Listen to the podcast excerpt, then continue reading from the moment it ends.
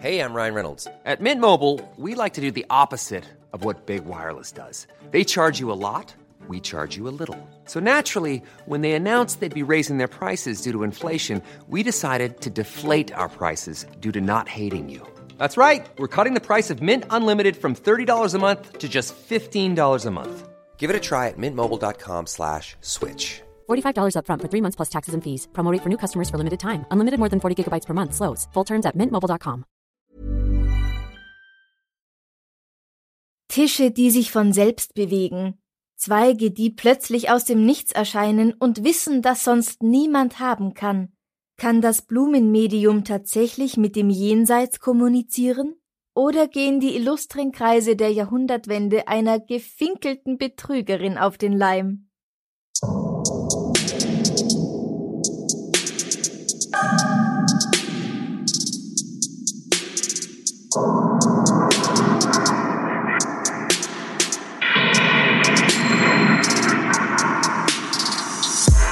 Servus. Grüß dich. Herzlich willkommen bei Darf's ein bisschen Mord sein? Dein Podcast zum Thema wahre Verbrechen. Mein Name ist Franziska Singer. Und ich bin Amrei Baumgartel. Amrei, hast du schon gewusst, dass es bei Steady die neuen Folgen immer schon einen Tag früher gibt, also am Sonntag statt am Montag? Und auch immer ohne Werbung. Ja. Außerdem Interviews mit Profilern, Wissenschaftlern und Autoren und jede Menge extra Episoden in voller Länge, die alle anderen nicht zu hören kriegen, wie zum Beispiel die echten Geschichten von mordenden Satansjüngern, Hexen und Kannibalen. Ganz normale Leute eben, so Menschen. wie du und ich. Äh, Fast. Hoffentlich nicht. Alle Links gibt's auf unserer Homepage www.darfseinbissalmordsein.com. Nachdem die letzten drei Fälle so furchtbar grausam waren Mhm. und wir in der Bonus-Episode, wie in Folge 53 versprochen, noch einen ganz schlimmen Fall aus Russland behandelt haben, habe ich mir gedacht, wir sprechen heute mal nicht über Kindesmissbrauch und Mord und Vergewaltigung, sondern zur Abwechslung über ganz was anderes, über ganz ein anderes wahres Verbrechen, über Betrug. Bevor wir mit der Geschichte anfangen, mal wieder ein kleiner Ausflug in, ich weiß nicht, wie soll ich es nennen, Franziskapedia. Eine Franzisklopädie. Oh! Weil damit man das verstehen kann, worum es geht, muss ich, glaube ich, ein bisschen ausholen. Es geht heute um Spiritismus oder, das ist ein englisches Wort, eigentlich Spiritualismus. Dieser Begriff bezeichnet die Kontaktaufnahme mit Geistern Verstorbener oder auch mit anderen Geistwesen, mit Engeln, Dämonen oder Naturgeistern anhand bestimmter Praktiken. Das kann jetzt mehr oder weniger religiöse Züge tragen und sich bis zu einer spiritistischen Religion entwickeln. Wir bleiben aber heute im Feld der Parapsychologie. Hier gibt es oder gab es vielmehr die Hypothese, dass bestimmte Phänomene nur durch das Handeln von Geistern bereits verstorbener Menschen erklärbar sind. Diese Hypothese wird von heutigen Parapsychologen allerdings kaum mehr vertreten. Bei der Untersuchung scheinbar paranormaler Phänomene stellt sich unter strengen Experimentalbedingungen nämlich immer wieder heraus, dass es sich um ganz normale, wissenschaftlich erklärbare Erscheinungen handelt und nicht um irgendwelche Geister oder Dämonen. Spiritismus gab es natürlich in der einen oder anderen Form immer, aber so richtig modern und salonfähig geworden ist er um das Jahr 1848, als die Schwestern Margaretta und Catherine Fox in ihrem Haus im Bundesstaat New York seltsame Klopfgeräusche hörten. Die Mädchen sind damals zwölf und vierzehn Jahre alt. Die Familie entdeckt, dass hinter dem Klopfen der Geist eines ermordeten und im Keller begrabenen Hausierers steckt und sie entwickeln ein System, um die Zeichen zu entschlüsseln und mit diesem Geist zu kommunizieren. Und sie beweisen das auch vor Publikum. Wie will man das beweisen, dass man mit einem nicht Naja, materialistischen... Publikum ist dabei anwesend und es klopft. okay. Und die ganze Familie ist da, also wer soll es denn sein? Mhm. In nur wenigen Jahren wird der Spiritismus zu einer Massenbewegung, die sich in den USA und Europa schnell ausbreitet. Bald gibt es in jeder größeren Stadt mindestens ein Medium. Das ist übrigens auch die Zeit, in der sich Deutschland oder generell der Westen von einem stark agrarisch geprägten Land zu einem Industriestaat entwickelt. Also ich glaube, da kann man auch eine Verbindung herstellen zwischen weg von der Natur mit der ganzen Industrie und dafür hin zum spirituellen. Mhm. Es gibt die verschiedensten Weisen, wie die Geister auf einmal, weil vorher wollten sie es ja nicht, mit den Lebenden kommunizieren möchten. Zum Beispiel durch automatisches Schreiben, bei dem sie die Hand des Mediums führen, oder sie sprechen durch das Medium, das sich in einer Trance befindet. Manche Medien schweben oder die Gegenstände um sie herum schweben, dann spielt wieder ein Klavier von selbst und manchmal erscheinen auch plötzlich Gegenstände aus dem Nichts vom Medium aus einer vierten Dimension gepflückt. Und natürlich macht so ein Medium das nicht umsonst. Es sind zwar meistens eher kleine Kreise, weil meistens halt alle um einen Tisch herum passen müssen, aber da werden doch Teilnahmegebühren oder Eintrittsgebühren von einigen Mark eingefordert. Aber so ganz legal ist das alles nicht. 1901 wird die Polizei von Berlin und von Schöneberg benachrichtigt, weil bei einer Frau Anna Rothe in Schöneberg spiritistische Sitzungen abgehalten werden, bei denen ein Eintrittsgeld von zwei bis drei Mark erhoben wird. In diesen Sitzungen gibt es Geistererscheinungen, Tischrücken und vieles mehr. Ein Betrug wird hier vermutet.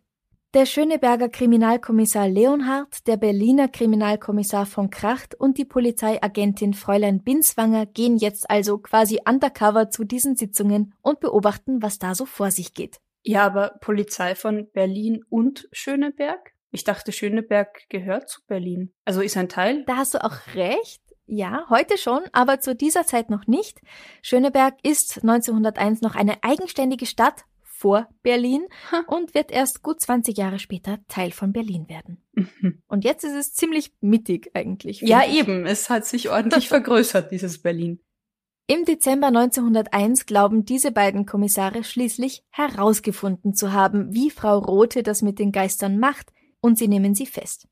Es wird gegen sie wegen 61 vollendeter und neun versuchter Betrugsfälle Anklage erhoben. Wow. Fleißige Frau. ja. Wer ist sie? Was macht sie? Und wie betrügt sie? Oder vielleicht, wie kommuniziert sie mit Geistern? Diese Frau wird 1850 als Anna Johl in Sachsen geboren. Sie heiratet einen Kesselschmied und nimmt traditionsgemäß seinen Nachnamen an, ab da heißt sie also Anna Rothe. 1901 ist sie also 51 Jahre alt. Sie ist ziemlich groß und schlank und hat große Augen und schmale Lippen. Sie erzählt selbst, dass sie schon im Alter von zehn Jahren Personen sieht, die andere nicht sehen können, und wenn sie deren Aussehen beschreibt, stellt sich heraus, dass es bereits verstorbene Personen sind. Anna ist also ein Medium und beginnt im Laufe ihres Lebens spiritistische Sitzungen abzuhalten, allerdings noch ohne das geschäftsmäßig zu betreiben, also als Hobby quasi. Ihr besonderes Markenzeichen ist, dass sie frische Blumen aus der vierten Dimension in die unsere bringt. Was sie macht ist, sie greift in die Luft und hält plötzlich eine frische Blume in ihren Fingern.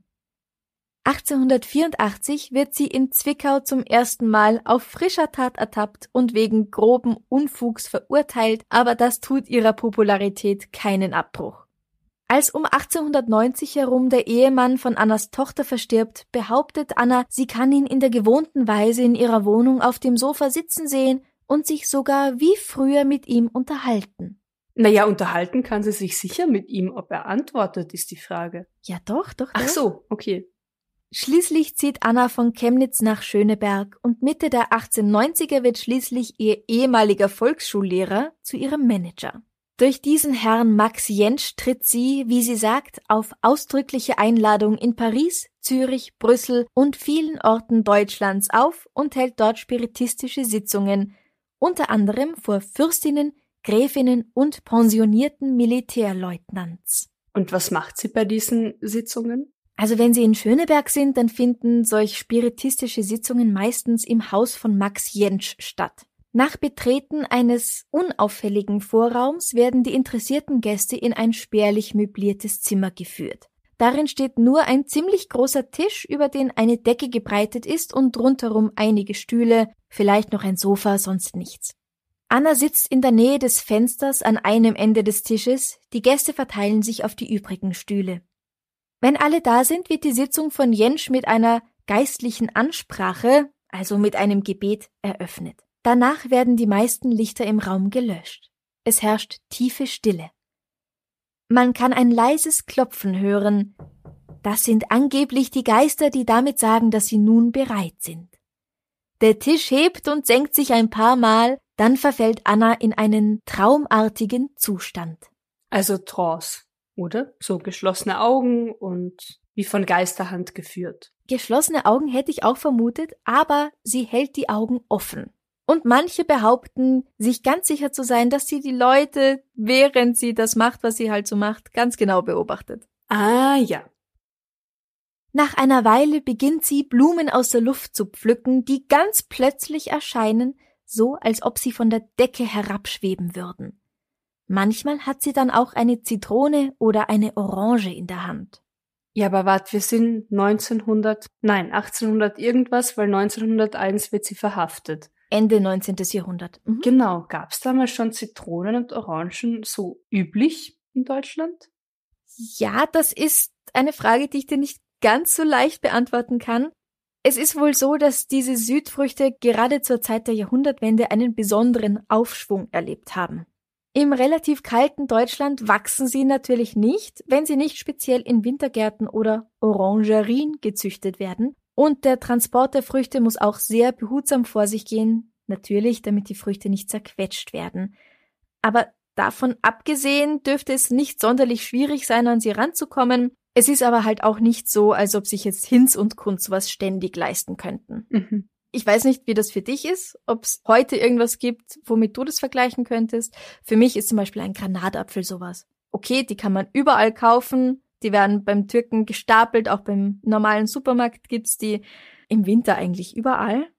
Aber sie wachsen hier nicht und sie schauen toll aus und ich kaufe mir auch nur ganz selten einen. Mhm. Und so wirklich ganz billig sind sie halt auch nicht. Für mich ist das so mit Pomelos. Mhm. Die sind ja auch definitiv bei uns nicht heimisch und man kriegt sie eigentlich eh, wie du sagst, überall, aber selten, dass ich dann auch ökologisch, ökonomisch das vertrete und mir sowas kaufe, aber dann freue ich mich. Also verfügbar ist ja gerade eh alles überall irgendwie ständig. Genau. Damals waren Orangen und Zitronen wohl eh verfügbar, Mhm. aber halt, also die Arbeiter werden sie sich nicht Ja. gekauft haben. Ja. Also schon so ein bisschen was Besonderes. Mhm. Anna kann nicht nur Gegenstände aus dem Jenseits hervorzaubern oder telepathisch Dinge bewegen, wie ja so einen Tisch. Durch sie sprechen auch der Geist von Paul Fleming und Huldrych Zwingli. Jetzt bin ich aber beeindruckt. Keine Sorge, ich habe die beiden Namen auch nachschauen müssen. Paul Fleming ist einer der bedeutendsten Lyriker der deutschen Barockliteratur, also 17. Jahrhundert, und Zwingli ist ein Schweizer Theologe aus dem 16. Jahrhundert Mhm. Und die beiden sprechen durch sie. Und ganz besonders spricht durch sie auch der Geist eines Kindes namens Friedchen. Friedchen wird von ihr auch Medibumsel genannt. Okay. Friedchen spricht mit einer deutlichen Kinderstimme, aber ebenso wie die Angeklagte Anna Rothe selbst mit einem ausgeprägten sächsischen Dialekt. Auch Zwingli und Fleming sächseln stark. Ein Schweizer, der sexelt. Oh, das würde ich gern hören. Und ich habe ja nachgeschaut, Paul Fleming stammte zwar aus Sachsen, aber ob man im Barock schon so sächsisch gesprochen hat, das konnte ich leider Ah. nicht herausfinden. Okay. Also ob sich das ausgehen würde. Begeben wir uns jetzt an den Tag, der Anna Rothe zum Verhängnis werden soll. Kommissar Leonhard sitzt im Zimmer auf dem Sofa, während Kommissar von Kracht und Polizeiagentin Binswanger sich mit den übrigen Gästen am Tisch befinden. Die drei sind natürlich unter Pseudonymen hier, einer von ihnen gibt sich zum Beispiel als ein Landwirt namens Naumann aus. Leonhard hat Anna schon bei anderen Seancen scharf beobachtet und dabei bemerkt, dass sie immer, kurz bevor sie eine Blume oder eine Zitrusfrucht aus der Luft greift, also aus der vierten Dimension oder aus dem Jenseits, wie man halt sagen möchte, dass sie davor immer mit der linken Hand eine verdächtige Bewegung zu ihren Beinen hinunter macht. Als die Gäste zur Ruhe kommen, beginnt die Seance. Das Licht wird ein bisschen abgedunkelt. Man kann ein leises Klopfen hören. Das heißt, die Geister sind bereit. Der Tisch hebt sich ein paar Mal ein kleines Stück und Anna fällt in Trance. Sie hält zunächst eine kleine christliche Predigt, in der sie von Nächstenliebe spricht und sagt, die Menschen müssen sich von menschlichen Dingen abwenden und ihren Sinn auf überirdische Dinge richten. Nach einer Weile sagt sie plötzlich, dass sie einen grünen Wald sehe und darin einen alten Herrn mit graumeliertem Vollbart. Kommissar Leonhard steigt darauf ein. Er sagt, dass sein verstorbener Vater einen graumelierten Vollbart getragen habe. Anna sagt weiter, sie sehe etwas Blankes auf der Brust des Herrn. Es scheinen drei Orden zu sein. Und was für ein Zufall, der Vater des Kommissars hat drei Ordensauszeichnungen besessen. Gut, aber sie weiß nicht, dass der Kommissar Kommissar ist und somit auch nichts über den Vater. Nein, das weiß sie nicht, aber weil sich, wie gesagt, viele Adelige unter ihrem Publikum befinden und gerade die Männer oft auch höhere Posten beim Militär hatten, ist das noch dazu in dieser Zeit nicht so weit hergeholt, da hat sie bestimmt relativ leicht bei jemandem ins Schwarze treffen können. Auch mit dem Bart allein. Ja, und man kann ja auch noch nachjustieren, oder? Natürlich. Wenn ich jetzt sage, ah, da ist was Blankes, ich sehe da äh, zwei, zwei, nein, ach, drei, drei Plaketten sehe ich. Also ja. wie du sagst, wenn sie mit offenen Augen, man kann ja die Reaktionen irgendwie erfühlen. Ich habe das Gefühl, dass du Anna nicht glaubst nachdem wir hier einen Betrugsfall behandeln, ja. Aber noch wissen wir ja gar nichts Genaues. Ich bin skeptisch. Plötzlich erscheint in Annas rechter Hand ein schöner großer Tannenzweig, der eine ganz frische Bruchstelle hat. Also direkt ins Jenseits gegriffen und abgeknipst vom Baum. Sie erhebt sich, geht um den Tisch herum, reicht ihn dem Undercover-Kommissar und sagt, ich danke dir, dass du dich in dieser feierlichen Stunde liebend mir genähert hast. Dann setzt sie sich wieder und hat die nächste Erscheinung. Sie holt jetzt Blumen aus der Luft und sagt, dass sie die Figur eines Mannes sehe, der diese Blumen segnet. Jetzt langt es dem Kommissar von Kracht, er springt auf, ruft Halt und umgreift beide Hände von Anna fest, als sie diese Blumen einem der Männer am Tisch reichen möchte. Anna fällt sofort wie ohnmächtig zu Boden, leistet aber schließlich mit aller Kraft ganz erheblichen Widerstand. Die übrigen Gäste sind außer sich, sie wissen ja nicht, was hier vor sich geht. Max Jent schreit, Sie werden das Medium totschlagen, es befindet sich ja in Trance. Aber als sie erfahren, dass diese Herren von der Polizei sind, lassen sich alle Gäste aus dem Zimmer schicken. Als nächstes soll Polizeiagentin Binswanger die Frau untersuchen, aber die sträubt sich noch immer mit Händen und Füßen. Schließlich sieht sie ein, dass jeder Widerstand zwecklos ist und Fräulein Binswanger findet in Annas Unterrock 157 Blumen sowie einige Orangen und Zitronen. 157 Blumen. Und diese Frau war eine schlanke, zierliche Frau.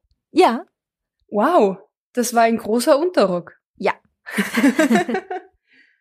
die Erklärung, wie die dort reinkommen, kommt sofort. Max, Annas Manager, steht natürlich die ganze Zeit zeternd daneben und versucht den Kommissarin bzw. der Polizeiagentin einzureden, dass diese Blumen und die Südfrüchte gar nicht die ganze Zeit schon in Annas Rock gewesen sein können, sondern natürlich erst infolge des ungerechten Angriffs in ihrer Todesangst materialisiert worden sind. Die Polizisten glauben Max natürlich nicht und nehmen Anna mit auf das Polizeipräsidium. Auch dort kann sie es nicht lassen. Als sie dort vernommen wird, fällt sie wieder in Trance. Im Raum steht ein Schutzmann, der vor wenigen Monaten seine Frau verloren hatte, deswegen trägt er einen Trauerflor um den Arm, also sein breites schwarzes Band. Anna sagt ihm, dass sie eine weibliche Person, einen weiblichen Geist sieht. Super kombiniert. Ja. Also das kann sie beobachten und kombinieren. Mhm, definitiv. Gegen Anna Rote wird nun wegen Betrugs ermittelt. Sie habe gelogen und den Leuten damit ihr Geld aus der Tasche gezogen. Im März 1903 hat sie sich schließlich vor der ersten Strafkammer des Landgerichts Berlin II wegen 61 vollendeter und neun versuchter Betrugsfälle zu verantworten. Die Verhandlung, die eine volle Woche die ganze Kulturszene in Spannung hält, liefert den Beweis, dass es unfassbar viele gläubige Spiritisten gibt und dass selbst Männer der Wissenschaft, die hohe Staatsstellungen bekleiden, zu ihnen gehören. Sage und schreibe 80 Personen werden verhört. War Ihnen langweilig am Gericht? Gab's grad nichts Spannenderes? Es gab so viele Leute, die bei ihren Sitzungen teilgenommen haben und die mussten alle verhört werden. Okay. Außerdem 61, also insgesamt 70 Betrugsfälle. Das stimmt, ja. Die Zuschauerkarten für den Gerichtssaal sind schon Wochen im Voraus ausverkauft. Da konnte man sich Zuschauerkarten kaufen? Ja, klar. Brot und Spiele. Du weißt, es gab kein Netflix. Ja, stimmt. Ach Gott. Eine Frau Ömichen erzählt, dass die Angeklagte sie mit dem Geist ihres verstorbenen Ehemannes in Verbindung gebracht habe, der ihr durch Anna einen kleinen Tannenzweig überreicht hat. Sie sei überzeugt, dass der Zweig von ihrem Gatten war. Frau Rothe habe schließlich unmöglich wissen können, dass sie ihren Ehemann um einen Tannenzweig gebeten hatte. Eine Frau Urban sagt aus, dass sie selbst bisweilen hellsehend sei und ihr Sohn auch. Da sei auch oft bei den Seancen dabei gewesen und habe immer schon gespürt, wenn sich gleich wieder etwas in der Luft materialisieren würde. Die beiden könnten aber selbst leider keine Blumen aus der vierten Dimension holen. Eine weitere Zeugin sagt, dass einmal, als Anna ihr eine Blume in die Hand gab, in dem Moment noch zwei Blümchen herauswuchsen. Diese Menschen sind auch alle davon überzeugt, dass Annas Predigten ihr von Geistern eingegeben werden, weil ohne Trance könnte sie so wunderbare Reden unmöglich halten, denn, wie sie sagen, so großartig kann kein Pastor reden. Deswegen ist sie ja auch kein Pastor, Sondern im Grunde Schauspielerin. Magierin. Richtig. Ein Zeuge namens Groll, der behauptet, Medizin studiert zu haben, sagt bei der Befragung, Die Blumen kamen von einer irdischen Existenz. Aber woher kamen sie? Da kommt die Theorie von der Dematerialisation und Rematerialisation in Frage. Ich weiß bestimmt, dass Frau Rothe die Hände auf dem Tisch liegen hatte, und als sie sie öffnete, fiel ihr ein Strauß von Blumen mit Wurzeln aus den Händen. Dieses Experiment der Frau Rothe fand in einem Restaurant nach einer Sitzung statt. Das Lokal war beleuchtet und Frau Rothe konnte absolut keine Vorbereitungen getroffen haben. Oft sind es weiße Rosen mit langen, zarten Stielen, die Anna aus der Luft greift, oder andere Blumen oder Tannenzweige mit sehr dünnen Stielen, Stielen also, die, so meinen ihre Anhänger, unbedingt zerbrechen müssten, wenn man versucht, sie zu verbergen. Anna sagt, Ich habe den Unterrock, den ich in Paris gekauft habe, so angezogen wie jeden anderen. Erst hieß es, ich habe eine Tasche im Unterrock, alsdann sollte er einen doppelten Boden gehabt haben. Man braucht doch nur den Rock anzusehen, um zu begreifen, dass es nicht möglich ist, so viele Blumen zu beherbergen. Zu ihren Ungunsten erscheinen drei Blumenhändlerinnen, die auf dem Winterfeldplatz ihren Verkaufsstand haben, als Zeuginnen. Sie sagen, dass die Angeklagte eine sehr gute Kundin ist, die auch im Winter täglich Blumen und Tannenzweige kauft. Sie brauche sie, um Gräber damit zu schmücken. Oh. Aha. Mm, Gut, ich meine, das, das wäre der beste Beweis dafür, dass sie die Blumen eben nicht aus dem Jenseits holt. jein. Okay, also Anna kauft Blumen. Mhm. Aber die holt sie trotzdem aus der vierten Dimension, obwohl sie sie bei Blumenhändlern vor Ort kauft. Wie? Warum? Anna Rothe und Max Jentsch werden auch einige Zeit, bevor sie dann in Berlin oder in Schöneberg ertappt wird, schon einmal in Zürich wegen so eines Blumenkaufs zur Rede gestellt. Dazu hat Herr Georg Sulzer, Präsident des Kassationsgerichts in Zürich, etwas zu sagen. Also das ist ein Mann, der vor dem Gericht hier bei der Verhandlung eine durchaus ernstzunehmende Persönlichkeit ist. Ich habe dir wie immer den Text gerade geschickt. Mein Sohn hatte eine vollständig frische Seerose, die bekanntlich sehr schnell verwelken, erhalten, die Frau Rothe aus der Luft gegriffen hatte. Eine Dame erhielt ein vollkommen taufrisches Blatt von Farnkraut. Auch mehrere ganz frische Rosen wurden apportiert. Und zwar Exemplare einer besonderen Art, deren Stiel ganz und gar mit kleinen Dornen besetzt ist. Ich habe diese Rosen ganz genau betrachtet und festgestellt, dass auch nicht ein einziger Dorn verletzt war. Wenn die Rote diese Blumen in ihren Kleidern verborgen gehabt hätte, dann wäre das unmöglich gewesen. Als ich später hörte, Frau Rothe habe die Blumen vorher in einem Blumenladen gekauft, da sagte ich mir, ich stehe vor einem Rätsel. Ich kann nur annehmen, dass Frau Rothe die Blumen in einem Doppelbewusstsein gekauft, sie zunächst dematerialisiert und alsdann rematerialisiert habe. Ja, Ja, das einzig Logische, natürlich. Und so ähnlich lautet auch Anna bzw. Max schlagfertige Antwort. Die Geister könnten nur den Astralleib von Anna benutzen. Die Blumen müssen also erst gekauft und dann dematerialisiert werden, also zu den Geistern in die vierte Dimension geschickt. Und da es sich bei dem Fall in Zürich um besondere Blumen handle, die nicht auf der Wiese wachsen, wie zum Beispiel so eine Seerose, könnten Sie sie doch nicht einfach stehlen. Die müssen Sie also kaufen. Also eigentlich sind wir hier die Blöden, die nichts verstehen wollen. Ja, mhm. da hast du deine Logik. Ja, danke schön. Im Übrigen bringt Anna nicht nur Pflanzen aus dem Jenseits hervor, sondern auch so praktische Dinge wie Fingerhüte. Billige Gegenstände, die man auch in jedem Laden kaufen kann und die sich wunderbar in einer Rockfalte oder in einem Ausschnitt verstecken lassen. Aber nicht nur das, sie lässt auch wahrhaftige Geister vor ihrem Publikum erscheinen. So sagt zum Beispiel ein Zeuge aus, dass Anna Rothe ihm seine Großmutter erscheinen lassen habe. Er hätte sie ganz eindeutig an der Statur erkannt. Eine andere Zeugin erzählt, dass in einer Sitzung 15 Geister in den verschiedensten Größen erschienen seien. Sie waren alle weiß gekleidet und haben geleuchtet. Diese Geister seien aus einem Nebenzimmer gekommen, das weder Anna noch Herr Jentsch je betreten hatten. In einer anderen Sitzung schwebte ein Geist über dem Haupte ihrer Schwester. Dieser Geist war imstande, genaue Angaben über das Leben der Schwester zu machen. Dann sei in der Luft ein Myrtenzweig erschienen, und habe sich ganz leise auf das Haupt der Schwester niedergesenkt. Nach dem Verschwinden der Geister habe sich ein Phosphorgeruch bemerkbar gemacht. Schwefel. Mhm. Ein Zeuge bekundet, dass er selbst hellsehend sei. Er habe bei den Sitzungen selbst den Geist von Zwingli und auch von dem kleinen Friedchen oder Medi Bumsel gesehen. Du magst das Wort, oder? Ich liebe Medi Bumsel. Es ist großartig. Und der Frau eines Mediziners erscheint sogar ihre verstorbene Tante, die ihr über den Arm streicht und sie damit von ihrem Rheumatismus befreit. Zu dieser Zeit sind wirklich auffallend viele Menschen hellsichtig oder irgendwie medial begabt. Unglaublich viele Zeugen erzählen, dass sie selbst oder ihr Sohn oder ihre Nichte oder ihr Dienstmädchen diese Gabe hätten. Der Verteidiger bittet schließlich, einige von ihnen vorzuführen, um zu beweisen, dass es wirklich Leute gibt, die hellsehend sind. Wenn dies vor Gericht zweifelsfrei bewiesen werden kann, dann liegt die Möglichkeit vor, dass auch Frau Rothe die Gabe der Hellseherei besitzt, meint er. Und passiert das? Traut sich jemand vor Gericht es zu beweisen? Es traut sich niemand. Und auch Anna hat die Kraft verlassen.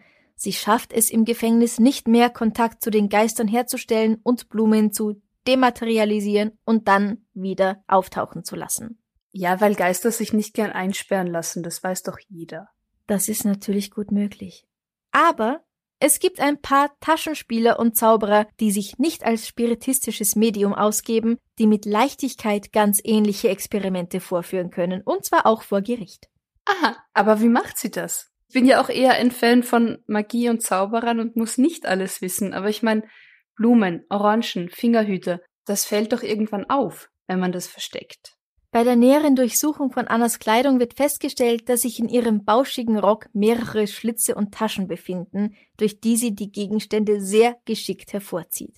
Du erinnerst dich daran, dass der eine Kommissar gemeint hat, immer bevor was auftaucht, geht mhm. die linke Hand so zu den Beinen hin und auch das eine hellsichtige Kind konnte immer schon vorher sagen, dass gleich etwas auftauchen würde. Ja, also ein aufmerksames Kind. Mhm. Und natürlich zieht Anna den Rock erst unmittelbar vor so einer Sitzung an, damit die Blumen und Zweige noch taufrisch wirken. Ein Redakteur, der aus Interesse einigen von Annas Seancen beigewohnt hat, erzählt, was er dabei beobachtet hat. Und zwar hat Anna immer kurz, bevor sie eine Blume aus der Luft geholt hat, die Aufmerksamkeit zunächst dadurch abgelenkt, dass sie ihre eine Hand demonstrativ in die Luft hob. Wenn dann alles gespannt auf diese Hand sah, warf sie mit der anderen Hand die Blumen mit einer erstaunlichen Geschicklichkeit in die Luft und fing sie mit der erhobenen, ausgestreckten Hand auf. Einmal hat Anna die Glieder einer Kette aus dem Jenseits apportiert, die angeblich aus den ägyptischen Königsgräbern stammte. Es war aber eine Kette, die man in einem Bazar in der Leipziger Straße für 50 Pfennig kaufen kann, sagt der Redakteur. Er hält sie also definitiv nicht für ein echtes Medium, nur für sehr unterhaltsam. Er ist sogar der Ansicht, dass Jentsch sie vor jeder Sitzung hypnotisiert und dass sie dann in der Hypnose spricht. Jentsch sei der eigentliche Macher, der in den Sitzungen wie ein Raubvogel umherging. Aha, okay. Aber wieso hat der Redakteur nichts gesagt? Also der hätte ja locker den Schwindel entlarven können. Daran hat er gar kein Interesse gehabt, sagt er. Er wollte nur beobachten, weil ihn interessiert, wie sie das machen. Er meint auch, dass eine solche Entlarvung überhaupt sehr schwer sei, insbesondere in den spiritistischen Kreisen von Berlin, weil die glauben alles, die wollen alles glauben. Und haben Begründungen für alles wahrscheinlich auch. Ja. Jeder, der ihnen sagt, dass sie einem Schwindel zum Opfer gefallen sind, würde von ihnen selbst als Schwindler bezeichnet. Wie Anna an Wissen über Verstorbene kommt, ist hoffentlich auch klar. Selbst wenn Anna selbst die Anwesenden nicht kennt, lässt sie Max Jentsch oder andere Leute diese Personen oder überhaupt deren Dienstboten ganz unauffällig nebenbei ein bisschen aushorchen.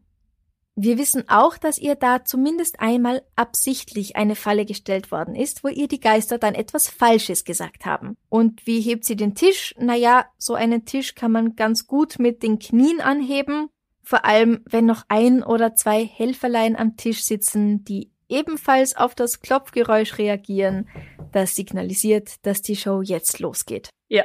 Okay, das heißt, jede Seance ist super toll vorbereitet, Mhm. super durchdacht. Und ich gehe jetzt einfach mal, ich lehne mich jetzt stark aus dem Fenster und gehe fast davon aus, dass Leute, die eh schon als Zweifler bekannt sind, nicht unbedingt da zugelassen und eingeladen werden.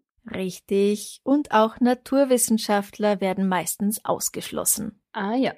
Der Staatsanwalt sagt, nachdem alle 80 Zeugen angehört worden sind, dass Anna Rothes Taten gemeingefährlich waren, weil sie auf die heiligsten Gefühle der Menschen spekuliert habe. Deswegen verdiene sie die schärfste Verurteilung, das sind zweieinhalb Jahre Haft und eine Geldstrafe von 500 Mark.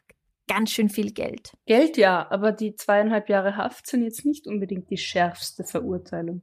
Naja, vielleicht für den Betrug. Dafür, dass du nur ein bisschen ein Theater gemacht hast, zweieinhalb Jahre sitzen, ist schon heftig. Niemand wurde gezwungen, bei den Seancen teilzunehmen. Genau. Niemand wurde gezwungen zu zahlen. Und deswegen zweieinhalb Jahre Haft finde ich schon viel. Ach so, das stimmt. Ja. Mhm. Die Verteidigung meint, dass die Angeklagte nur eine hysterische, leicht erregbare Person ist, die eh schon viel zu lang in Untersuchungshaft sitzt. Sie sei nicht durchaus und schlechtweg eine einfache Betrügerin. Sie sei gewiss selbst von ihren Fähigkeiten überzeugt. Außerdem habe sie nun mal die Gabe, großes Vertrauen zu erwecken. Wer zu ihr kam, musste wissen, dass alles Humbug sei, und deswegen hätten sie sich nicht zu beschweren. Ach, die Verteidigung gibt zu, dass das alles Humbug ist. Ja, ja, ja. Ah, okay. Ich werde mir einen anderen Verteidiger suchen. Du kannst es nicht beweisen, dass es echt ist. Ja, eben. Aber dann würde ich eher darauf beharren, dass es echt ist und ich es nicht beweisen kann, weil es ja Dann eben aus wird der dieser Verteidiger Dimension nie ist. wieder ernst genommen. Ja, gut, das stimmt. Ja. ja. Der Gerichtsarzt Professor Dr. Puppe, der als Sachverständiger hinzugezogen wird, bestätigt, dass die Angeklagte eine hysterische Person sei, die leicht zu hypnotisieren ist, wobei er sich nicht sicher ist, ob sie ihm dabei nicht etwas vorgespielt hat. Bei einer ihrer Sitzungen habe sie auch Predigten gehalten, die sehr komisch wirkten. Sie sprach sehr schwülstig, aber im sächsischen Dialekt und mit allen möglichen Fehlern, weswegen es gleich klar gewesen sei, dass das alles ihr eigenes Geschwurbel war und definitiv kein höherer Geist durch sie spricht. Also kein bedeutender Deutscher. Barocklyriker. Genau. Ja. Hm. Nur kurz zur Erklärung. Hysterisch bedeutet übrigens um die Jahrhundertwende im Grunde gar nichts. Während man in der Antike und leider noch viele hundert Jahre lang noch annimmt, dass sich die Gebärmutter einfach auf Wanderschaft durch den Körper macht und dabei eine psychische Störung auslöst, wie zum Beispiel, dass eine Frau Männern nicht einfach blind gehorchen möchte, sondern auch selbst eine Meinung hat und die verteidigt. Wie Ja, dann kommen war sie wir dazu? hysterisch. Hm Ja. wird die Hysterie 1888 von Paul Julius Möbius neu definiert. Er sagt, dass alle krankhaften Erscheinungen, die durch Vorstellungen verursacht sind, unter den Begriff der Hysterie fallen. Und das erfasst praktisch einen Großteil aller psychischen Erkrankungen. Richtig. Nach nur kurzer Beratung des Gerichtshofs verkündet der Vorsitzende, dass sie zwar Leute getäuscht und betrogen hat, aber dass die meisten von ihnen es wirklich besser hätten wissen müssen. Weiters ist ihre Hysterie ihr mildernd anzurechnen. Also in dem Fall Pluspunkt für sie. Weil sie aber auch die Religiosität der Menschen ausgenutzt hat und sie in ihrem Vermögen geschädigt hat, bekommt sie eine Haftstrafe von eineinhalb Jahren. Nach Abzug der Untersuchungshaft muss sie also noch zehn Monate im Gefängnis sitzen. 1907 stirbt Anna Rothe im Alter von nur 57 Jahren. Aber in Freiheit. In Freiheit, genau. Ganz interessant finde ich, dass sie 1897 ein- oder zweimal in Karl Mays Villa Shatterhand in Dresden an spiritistischen Sitzungen teilgenommen hat und ihre Tochter war ebenfalls als Spiritistin und Medium bekannt. Naja, klar, das gibt man ja weiter, das Talent. Ja, vermutlich. Und was wurde aus Max Jentsch? Ich meine, wenn es irgendwie klar war, dass das eine Betrugsmasche war und alle sagen, dass er der Kopf hinter der ganzen Sache war, dann muss der ja auch zumindest angeklagt worden sein, oder? Davon ist leider nirgends die Rede. Er dürfte keinerlei Strafe erhalten haben, weil die Ausführende war Anna. Das ist so typisch. Natürlich. Ja.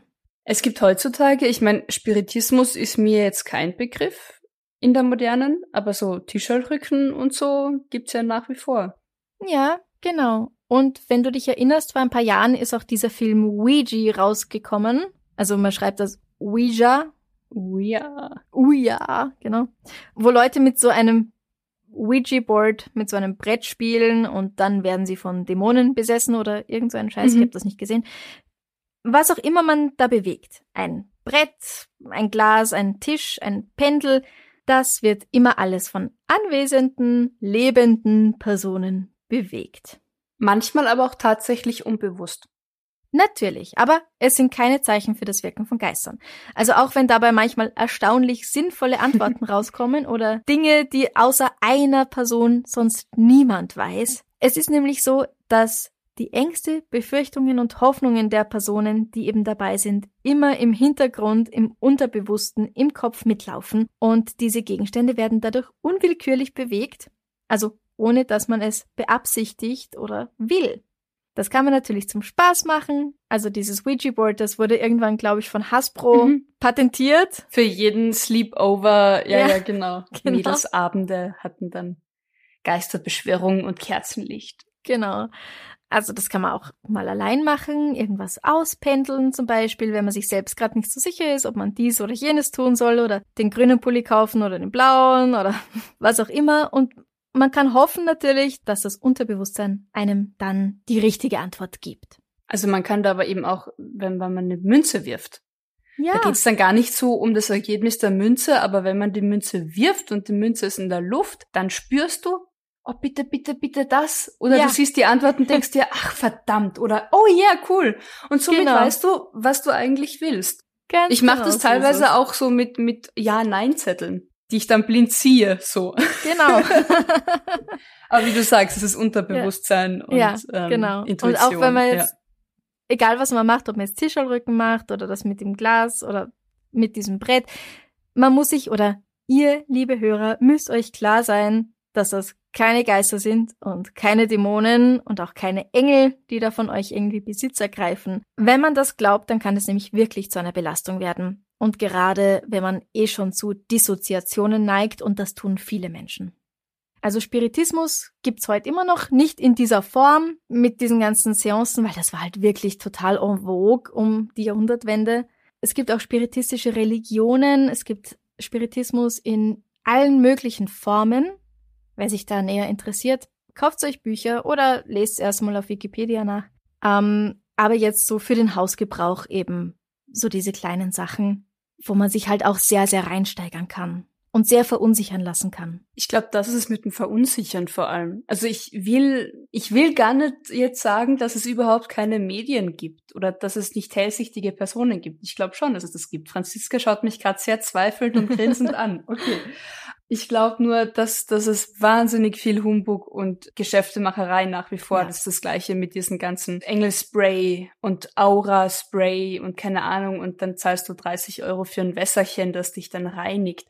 Das ist alles irgendwie Humbug. Ja. Und eben, man kann sich informieren, man kann sich mal, und wenn sich was für einen selbst gut anfühlt, Mhm. ohne dass man abhängig ist davon. Ja. Go for it. Wenn es dir gut tut, mach's. Aber ohne dass du das Gefühl hast, ohne dem komme ich nicht weiter Ja. oder ich bin abhängig von der Person. Spätestens dann wäre Distanz und irdisches Leben doch irgendwie angebrachter. Genau.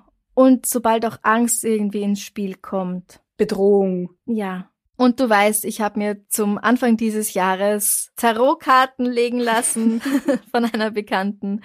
Und das war super. Ja. Aber auch diese Tarotkarten hat halt kein Dämon irgendwie mir dann dahingelegt. Richtig. Oder durch sie ist kein Geist gekommen, der dann diese Tarotkarten gemacht hat, sondern das war sie in ihrem Bezirk, in ihrer Wohnung und das war Ja. ich in meinem Bezirk, in meiner Wohnung.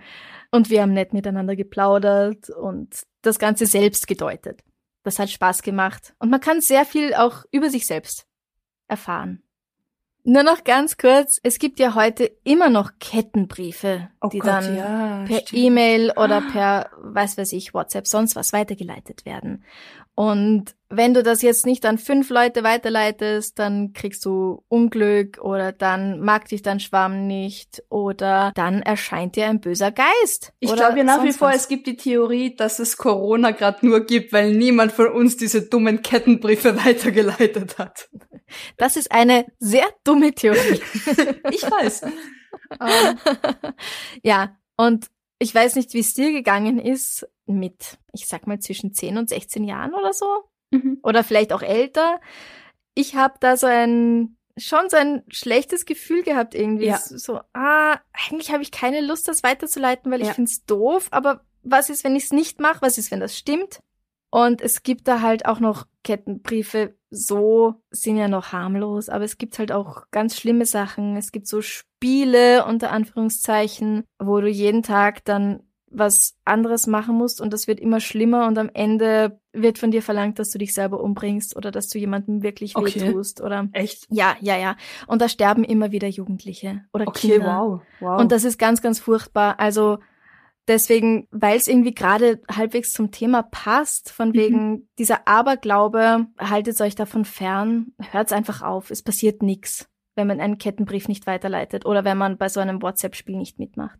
Für mich ist einfach immer bei all dem, bei Spiritismus, bei Esoterik, bei all diesen Kettenbriefähnlichen Schreiben, Dingen, Hm? für mich ist es inakzeptabel und nicht echt, unter Anführungszeichen, sobald eine Bedrohung und ein Zwang dabei ist. Also, Ja. wenn du das nicht tust, dann passiert das. Auf Ja. Instagram gibt's teilweise diese Bilder, die mir dann beworben werden. Ignoriere dieses Zeichen nicht, weil dann bekommst du Geld. Und wenn du dieses Mhm. Bild jetzt nicht likest, dann hast du Unglück. Immer wenn sowas dabei ist, immer wenn, wenn dir angedroht wird, dass dir was Schlimmes passiert, ist es saumäßig unseriös. Ich Ja. meine, andere Sachen vielleicht eh auch, aber das ist so für mich dieser, dieser Richtwert. wenn mir auch Ja. bei Esoterik, bei Hellsehern, die mir sagen, uh, ich spüre und wenn du jetzt nicht zu mir kommst, dann könnte es aber gefährlich werden. Bestes Anzeichen, dass das Betrüger sind, die dich ködern wollen Ja. mit deiner Angst. Genau, genau. Ha, so, Ha, machen wir was Schönes zum Abschluss. machen wir was Schönes zum Abschluss. Einen Podcast zu produzieren kostet sehr viel Zeit, Energie und auch Geld. Darum würden wir uns sehr über deine Unterstützung freuen. Geh auf steadyhq.com slash darf sein und werde unser Komplize. Das geht schon ab 2,50 Euro im Monat. Oder schick uns ein Trinkgeld über co-fi.com slash darf sein. In unserem Shop auf Spreadshirt findest du T-Shirts, Tassen und Pullover, unter anderem mit dem Aufdruck Suchst du Logik? Alle Links findest du natürlich auch auf unserer Homepage www.darfseinbissalmordsein.com. Der Wunsch kam, dass McFluff doch irgendwie aktiver ins Geschehen der Folgen mit eingebracht werden soll. Meine Frage. Was ist so eine ganz absurde, lustige, schöne, süße Eigenheit deines Haustiers? McFluff, unser Executive Producer, weil er natürlich hier Mhm. auch sehr schwer mitarbeitet. Ja. er trägt sehr gern Sachen in seinem Maul. Also McFluff ist ein Mhm. Samoyede für alle, die ihn noch nicht kennengelernt haben. Auf der Homepage, auf Instagram, auf Facebook wurde er schon vorgestellt. Ein sehr flauschiger weißer Hund. Heute nicht so weiß, weil er hat sich im Dreck gewälzt. Das war natürlich mega spaßig. Also das macht er gerne. Aber was ich sagen wollte, er trägt jetzt sehr gerne Sachen im Maul. Ich habe es geschafft, ihm beizubringen. Manchmal macht das, manchmal macht das nicht. Einen Tetrapack von der Wohnungstür tatsächlich bis zum Container zu tragen für mich. Mülltrennung. Ja, Wow. Oder sonst manchmal. Kriegt er die Überstunden bezahlt? Ähm, natürlich. oder sonst manchmal ein Handschuh, wenn ich ihn gerade nicht brauche oder sowas. Ja. Oder manchmal findet er irgendwie einen Kindersocken auf der Straße und dann auf einmal hat er diesen Kindersocken im Maul. Das macht er sehr gern. Und du, du hast ja jetzt momentan keinen Hund? Ich habe momentan noch keinen Hund. Ich bin gespannt, wann sich das endgültig ändert. Mhm. Ähm, meine Mutter hat einen Hund, mhm. einen, einen Straßenmischling aus Ungarn adoptiert und die ist Hallo Mama, ich glaube, sie hört zu. Äh, also der Hund ist, äh, ich glaube, so neun Kilo schwer, eher klein, süß, verwuschelt. Und dieser Hund sitzt, sie ist noch nie umgefallen. Und ich habe keine Ahnung, wie dieser Hund so sitzen kann und nicht umfällt. Mhm. So aufrecht und nach hinten gelehnt, dass die Hinterläufe zwischen den Vorderpfoten über Kreuz durchschauen. Mhm. Und dann so total aufrecht. Die Vorderpfoten sind eigentlich schon am, am Hinterteil. Und ich habe immer das Gefühl, dieser Hund kippt jeden Augenblick nach hinten einfach um. Hat sie aber noch nie. Okay. Und ich bin jedes Mal fasziniert, wie sie das also schafft. Äußerst talentiert. Ein äußerst talentierter Hund, ja. Welche tierischen Eigenheiten bekommt ihr denn so mit? Von euren eigenen Haustieren oder von, was weiß ich, Krähen, die jeden Morgen euch um 6 Uhr früh wecken? Gibt's? Hat die? Ja. Nervt? Ja, ich stelle die Frage wieder am Freitag auf Instagram und Facebook. Und wir freuen uns auf die Antwort. Und jetzt bedanken wir uns noch bei ein paar unserer neuen Komplizen. Vielen Dank Steven J., Stephanie L., Martina V., Lucy W., Lisa H., Lisa D., Denise P., Sonja H., Karina M. und Sabine P. Vielen Dank, willkommen im Club. Wir freuen uns, dass ihr unsere Komplizen seid. Yeah. Gesund bleiben. Bussi. Bussi. Baba. Baba.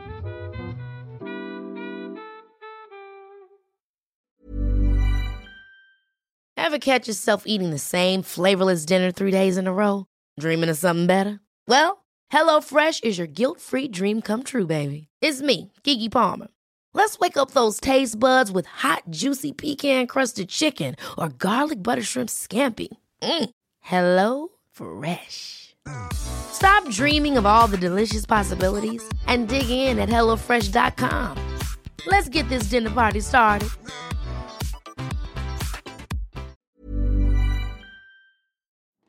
Liebe findet den unterschiedlichsten Ausdruck quer durch die Geschichte. Doch ist es wirklich immer Liebe?